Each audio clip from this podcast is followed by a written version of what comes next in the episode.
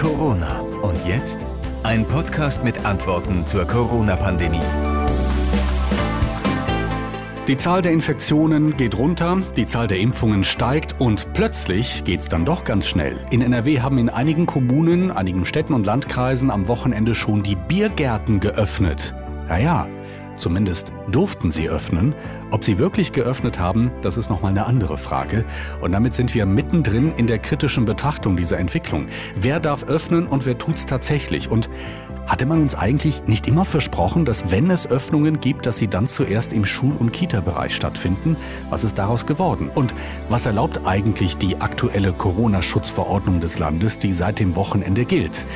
Die Antworten gibt's heute hier es ist Montag, der 17. Mai.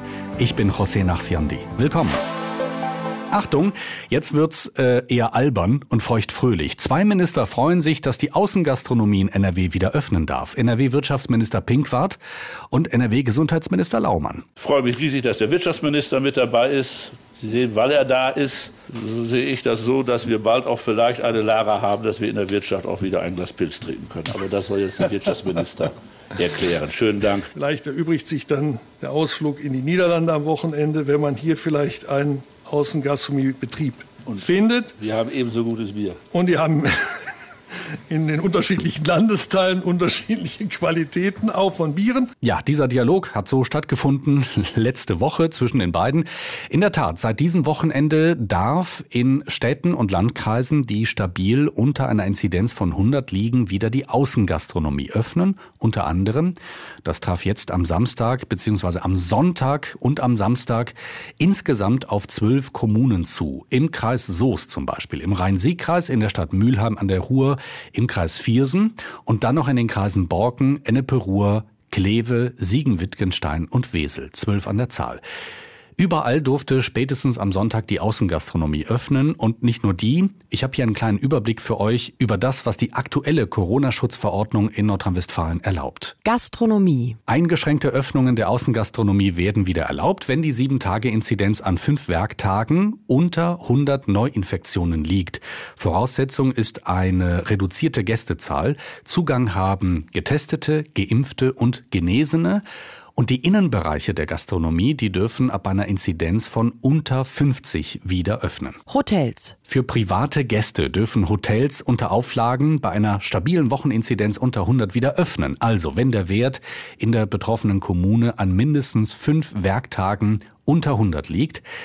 Die Erlaubnis ist aber auf maximal 60 Prozent der gesamten Hotelkapazität begrenzt, jedenfalls so lange, bis die Inzidenz unter 50 fällt, dann darf mehr belegt werden. Camping. Auch Übernachtungen in Ferienwohnungen und auf Camping- und Wohnmobilplätzen werden bei einer stabilen Wocheninzidenz unter 100 für negativ getestete, für geimpfte und Genesene wieder möglich. Einzelhandel. Ebenfalls unter der Inzidenz von 100 dürfen alle Geschäfte öffnen und das ohne Terminbuchung aber nur für Kunden mit einem der berühmten drei Gs. Getestet, geimpft oder genesen. Messen. Als erstes Bundesland bekommen auch die Messen hier bei uns in Nordrhein-Westfalen eine Perspektive.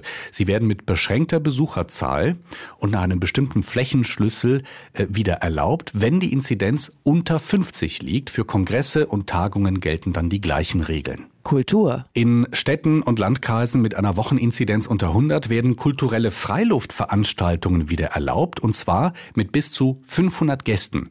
Der Besuch von Museen, Kunstausstellungen, äh, Galerien, Schlössern, Burgen, auch Gedenkstätten und, und ähnlichen Einrichtungen ist dann wieder mit Terminbuchung möglich. Zulässig ist in geschlossenen Räumen maximal ein Besucher pro 20 Quadratmeter Ausstellungsfläche. Freizeit. Darauf dürften auch sehr, sehr viele gewartet haben. Bei einer Inzidenz unter 100 dürfen kleinere Außeneinrichtungen für Geimpfte, für negativ getestete und Genesene öffnen. Zum Beispiel Minigolfanlagen oder Kletterparks, Hochseilgärten. Auch die Freibäder dürfen wieder öffnen, allerdings nur für eine begrenzte Besucherzahl und nur tatsächlich um Sport, also Schwimmsport zu machen. Die Liegewiesen, die dürfen nicht benutzt werden. So, private Veranstaltungen werden erst ab einer Inzidenz unter 50 erlaubt. Das heißt äh, Partys beispielsweise im Außenbereich mit maximal 100 Gästen, innen mit maximal 50 Gästen und alle müssen jeweils ein negatives Testergebnis haben. Und unterhalb der 50er-Marke wären wieder Treffen mit 10 Personen aus bis zu drei Haushalten erlaubt, plus Kindern bis 14 Jahre. Holland reisen. Es gibt eine neue Einreiseverordnung des Bundes und äh, darin heißt es, dass Reisende, die länger als 24 Stunden in den Niederlanden gewesen sind, fünf Tage lang in Quarantäne müssen. Erst am fünften Tag können sich die Betroffenen dann freitesten lassen. Das ist neu, denn die bisherige nordrhein-westfälische Regelung, dass man sich direkt nach der Rückkehr freitesten lassen kann, die gilt nicht mehr.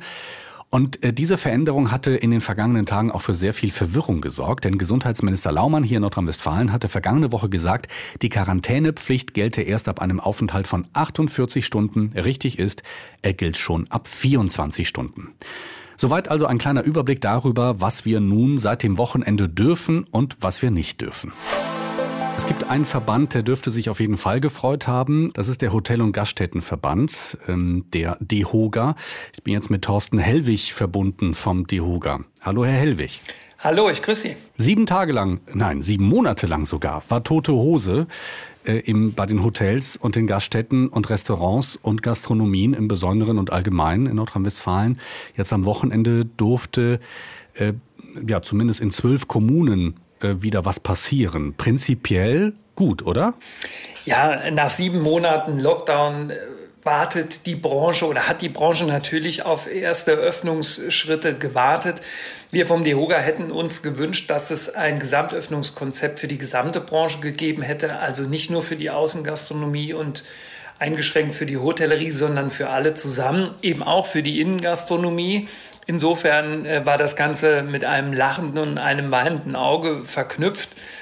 Und äh, das letzte Wochenende war so ein bisschen durchwachsen wie das Wetter. Also das hat unser erstes Stimmungsbild äh, ergeben. Auf der einen Seite hat eben diese, diese große Sehnsucht bestanden, wieder eröffnen zu dürfen.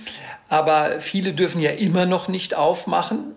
Also erstmal die, die in Inzidenzgebieten liegen, die über 100 lagen, ähm, aber auch äh, in den Kreisen in Soest oder in Münster oder im Rhein-Sieg-Kreis äh, durften viele ja nicht aufmachen, wenn sie gar keine Außengastro hatten. Und dann äh, war es für viele eben auch eine große Herausforderung, ähm, ob sie überhaupt öffnen sollten, also das betriebswirtschaftlich für sich durchzurechnen und viele haben nicht aufgemacht wegen der kurzen Vorlaufzeiten, wegen der Beschränkung auf die Außengastronomie und wegen des durchwachsenen Wetters. Kommen wir zu den, zu den, ja, zu den Problemen beim schnellen Öffnen äh, gleich. Erst, erst nochmal die, die, die Rückfrage, weil Sie sagen, für Gastronomien nur mit Innenbereich gibt es keine Regelung. Wenn ich die äh, aktuelle Verordnung richtig lese, gibt es sie sehr wohl. Es darf, es dürfen Gäste bewirtet werden ab einer Inzidenz von unter 50. Das, das reicht Ihnen nicht. Ja, wir hätten uns gewünscht, dass es auch für die Innengastronomie eine Öffnungsperspektive von Anfang an gegeben hätte. Wir sind mit unseren Sicherheitskonzepten, mit den geltenden AHA-Regeln und mit den äh, Zugangsbeschränkungen für Geimpfte, Getestete und Genesene unserer Meinung nach so gut aufgestellt, dass man auch direkt hätte die Innengastronomie öffnen können. Und so haben wir jetzt im ersten Schritt die Außengastronomie und deswegen hoffen wir auch inständig darauf, dass die Inzidenzzahlen sehr, sehr schnell äh, fallen, damit möglichst viele äh, unter dem Bereich der 50er Inzidenz fallen und damit dann eben auch neben der Außengastronomie die Innengastronomie geöffnet werden kann. Was ist denn eigentlich mit den ganzen Diskos, äh, Clubs, äh, Bars? Die Corona-Schutzverordnung differenziert da. Also Clubs und Diskotheken werden bis auf weiteres nicht öffnen können. Da gibt es keine Öffnungsszenarien. Für die Gastronomie, sei es in Bars, in Kneipen oder auch in der klassischen Speisegastronomie wie in Gaststätten oder in Restaurants, gibt es diese Öffnungsperspektive mit den äh, Schritten über 100, unter 100 und unter 50. Also insofern wird man demnächst auch wieder äh, nur ein Bier äh, vor einer Kneipe trinken können in, einem, äh, in einer Region, die äh, mit der Inzidenz unter 100 liegt. Und irgendwann wird man auch wieder dann in die Kneipe rein können beispielsweise oder in die Bar, wenn die Inzidenz von 100, äh, wenn die Inzidenz von 50 unterschritten sein wird. Kommen wir zu den mm, ja, Schwierigkeiten, die es jetzt am Wochenende gegeben hat. Wir hören auch ja immer wieder von Gastronomen, die sagen, das war ganz schön kurzfristig, das haben wir so nicht auf die Kette gekriegt. Was genau sind denn die Schwierigkeiten? Also ich kann mir vorstellen, Personal wäre sowas zum Beispiel. Ja, die Öffnung eines gastronomischen Betriebes oder auch eines Beherbergungsbetriebes äh, geschieht nicht von alleine, äh, vor allen Dingen, wenn sie sieben Monate geschlossen hatten. Insofern muss man dann äh, schauen, was man anbietet, gerade in der Gastronomie. Wie sieht die Speisekarte aus? Welche, welche Mitarbeiter stehen mir zur Verfügung, mit denen ich dann dem Gästeansturm gerecht werden kann? Ähm, wie sieht es aus? Auch eine ganz wichtige Frage, wenn man sich das Wetter am letzten Wochenende anschaut.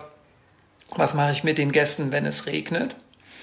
Und äh, diese ganze Organisation, die innerbetriebliche Organisation hochzufahren, auch in, in Bezug auf das, äh, was man an äh, Nahrungsmitteln, an Lebensmitteln einzukaufen hat, das bedarf normalerweise, sagen wir, zwischen acht bis zehn Tagen.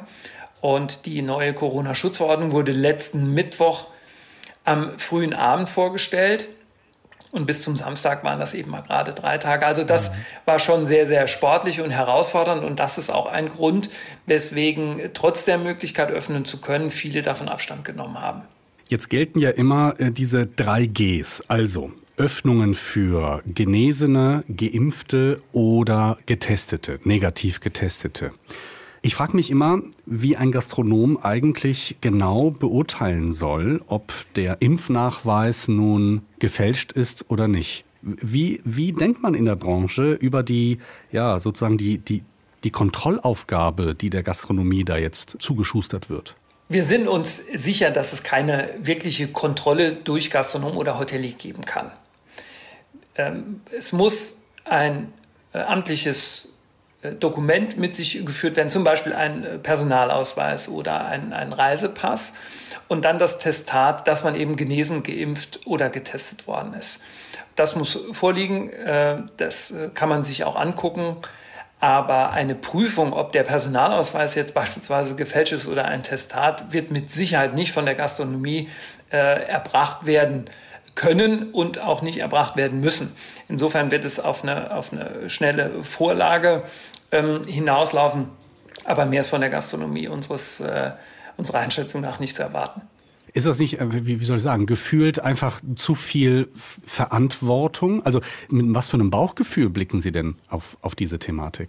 Nach sieben Monaten Schließung muss sich ganz, ganz viel wieder äh, einspielen. Das sind die innerbetrieblichen Organisationsabläufe, zum Beispiel, das ist das Rückholen äh, der Mitarbeiter. Aber natürlich werden wir auch im Umgang mit der Corona-Pandemie, die ja noch nicht vorbei ist, werden wir äh, uns einstellen müssen. Und am Anfang wird es mit Sicherheit auch an der einen oder anderen Stelle ähm, ruckeln.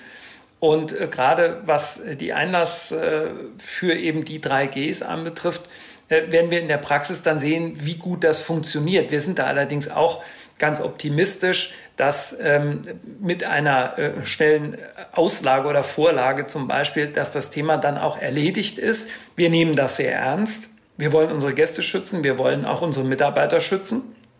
Ähm, und insofern glauben wir, dass, dass es am Anfang natürlich eines Eingewöhnungsprozesses bedarf, aber das bekommen wir hin.